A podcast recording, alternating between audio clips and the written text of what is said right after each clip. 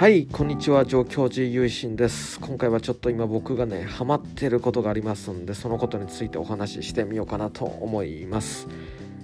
最近地元の寺社お寺さんとかお宮さんとかそうしたものをお参りして歴史について調べるっていうフィールドワーク的なことにハマっています、まあ、街歩きっていうか街のそういった史跡巡りって言いますか自社巡りって言いますかそうしたものにこうハマっちゃってるんですよね。旅行にまあなかなかなんだかんだ言ってまだ行きにくいかなっていう感じがあってそれでじゃあ地元をブラブラしてみようって思って始めたところもあるんですけどもともと御朱印巡りとかそういったものも好きでしたから、まあ、3年ぐらい前ですかねから始めて面白いなって思ってちょうどコロナ禍でそういったことも控えてたんでワクチンも3回打ちましたんで、まあ、そろそろええかなってことで地元の自社から御朱印巡りそして歴史を調べて街を歩くっていうことをしています。郷土史っていうか、まあ、歴史が僕結構好きなんですよね。でそうしたこともありましてお寺のある、まあ、上越市の上越市市っていう市の歴史をまとめた本があるんですけども、まあ、郷土資料ですね。それで僕も個人的に読むために買っていたりしてちょうどねその缶に持ってる缶でお寺とか神社さんとかの歴史とか資料とかがまとめられてる缶があるんですよ。でそれ見るともう市内の自社がほとんど網羅されてるっていうすごいシリーズでなんかもうそれがねちょうど手元にあったのがこれはご縁だろうということで読み出したらお参りしたくなるしお参りしてまた読み返すとえこんなこともあったのかとかこの時にこう収められた例えば石灯籠とかあったのかとかもう一回見に行こうみたいなことがあったりしてこれはなかなかやめられませんねっていう感じでなんか僕自身ここまでフィールドワーク的なこともしてなかったんでほんとご支援いただいて、優勝書きをちょっと見てっていう感じだったんで深く調べたりとかしてなかったんですけどもこういう新しい興味あることにやりだすと知的好奇心っていうのがもう止まらなくなるなっていう感じでこう脳みそがフル回転してるのが分かるっていう感じでなんかギュインギュインギュインギュインギュインってもう鳴ってるわ音がっていう感じですごくこう、まあ、一種の興奮状態にあるなっていう感じが自分でもするんですけど新しいことを知っていく吸収していくまあオタク気質なんでしょうね。それでジャンルが漫画とかアニメだけじゃなくて歴史とかにも行くと一気にはまってていくっていう感じがあるのかなと思って。漫画家の烏谷聡先生という有名な先生いらっしゃるんですけどもその先生のエッセイ4コマの「烏谷聡」っていう、まあ、自分のペンネームと同じタイトルの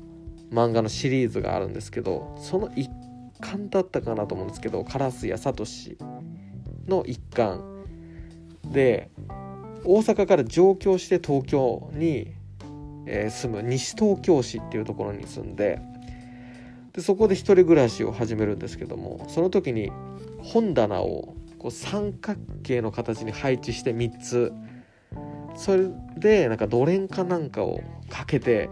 その3つの本棚の隙間からこう入っていく。でそうするともう見渡す限り360度本しかない空間が出来上がってでそこで烏谷聡先生はうわ知的欲に潰されるとか一人アパートで叫んだとか言って何やってるんやろ俺みたいなことで我に返ったみたいな4コマがあって僕すごいそれが印象に残っててそういう知識欲とか知的好奇心に押しつぶされそうになるっていうその感覚今来てるなっていう感じで楽しんでますね、まあ、ちなみに烏谷聡先生の「おのぼり物語」っていう自分のその状況を描いた反自伝的な漫画があるんですけど映画化もされてすごく心がですねこうジーンとくるような作品なので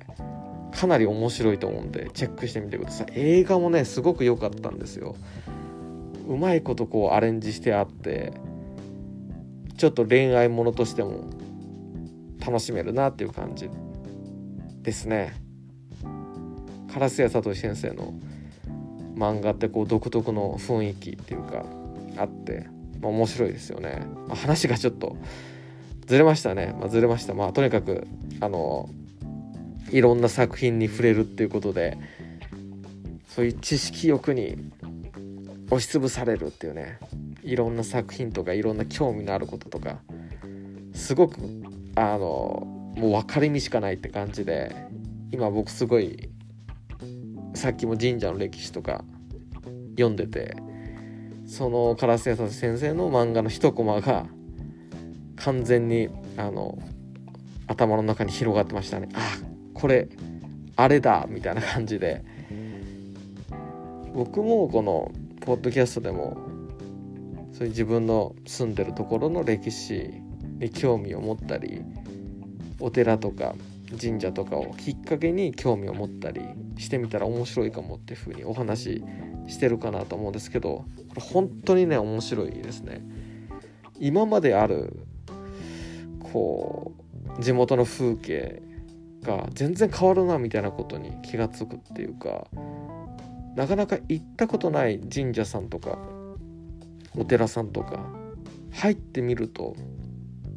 もちろん参拝の作法を守ってこうふざけたりしないっていうことですけど、まあ、当然ですけどそうした中でお参りさせていただくとなんか自分のねこう知ってる街じゃないみたいな雰囲気になってすごい楽しいですね。っていうことが分かりました。なんかもう遠くの県に旅行して帰ってきたみたいな感じになって家に帰ってきたらすんごい充実感があるぞこれは。っていうことにもう自分でもねびっくりしましたね。まあ、僕がねこう年齢重ねていったってことかもしれないんですけど自社巡りっていいぞこれっていうふうに思いましたね。浄土真宗のお坊さんだとやっぱり浄土真宗って阿弥陀様一仏っていう考え方が強いんで他の宗派のお寺さんとか神社さんとかに行かない方、まあ、お参りっていう宗教的なことじゃなくてちょっと地元のそういったスポットに観光に行くっていうような気持ちでも行かない方って多いかなっていう気がするんですけどもったいないと思いますね。やっぱり自分の知識欲とかそういったものでなんだろうな楽しい心が躍るっていうかもう知的好奇心ですごく自分自身ワクワクしてくれるっていうかめちゃくちゃ面白いと思うんでやっぱり歴史を知るってことは自分のルーツを知るっていうことだからそうした意味でもこうしたことに興味を持つっていうのはすごくありだなとね思いました。浄土真宗のお坊さんも本当おすすめしたいですね。神社さんとか行くのもいいかなと僕は思うんですけどね。特に僕はこういう民族学的なものっていうかそうしたものにちっちゃい時から関心を持っていたり日本の危機神話だったりとかそうしたものも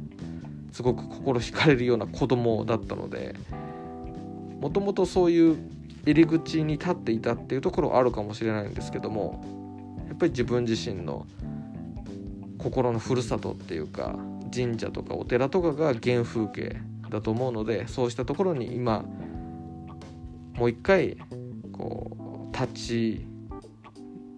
戻るっていうかそうしたところでまた街を見ていくっていうと街の成り立ちだったりあ昔ってこういう地名だったんだとかそういった遍歴だったりも分かるし街を見る目が変わるなっていうかなんか何もない田舎町だな郊外にそういうチェーン店が並んでとかなんかそういう見方じゃなくて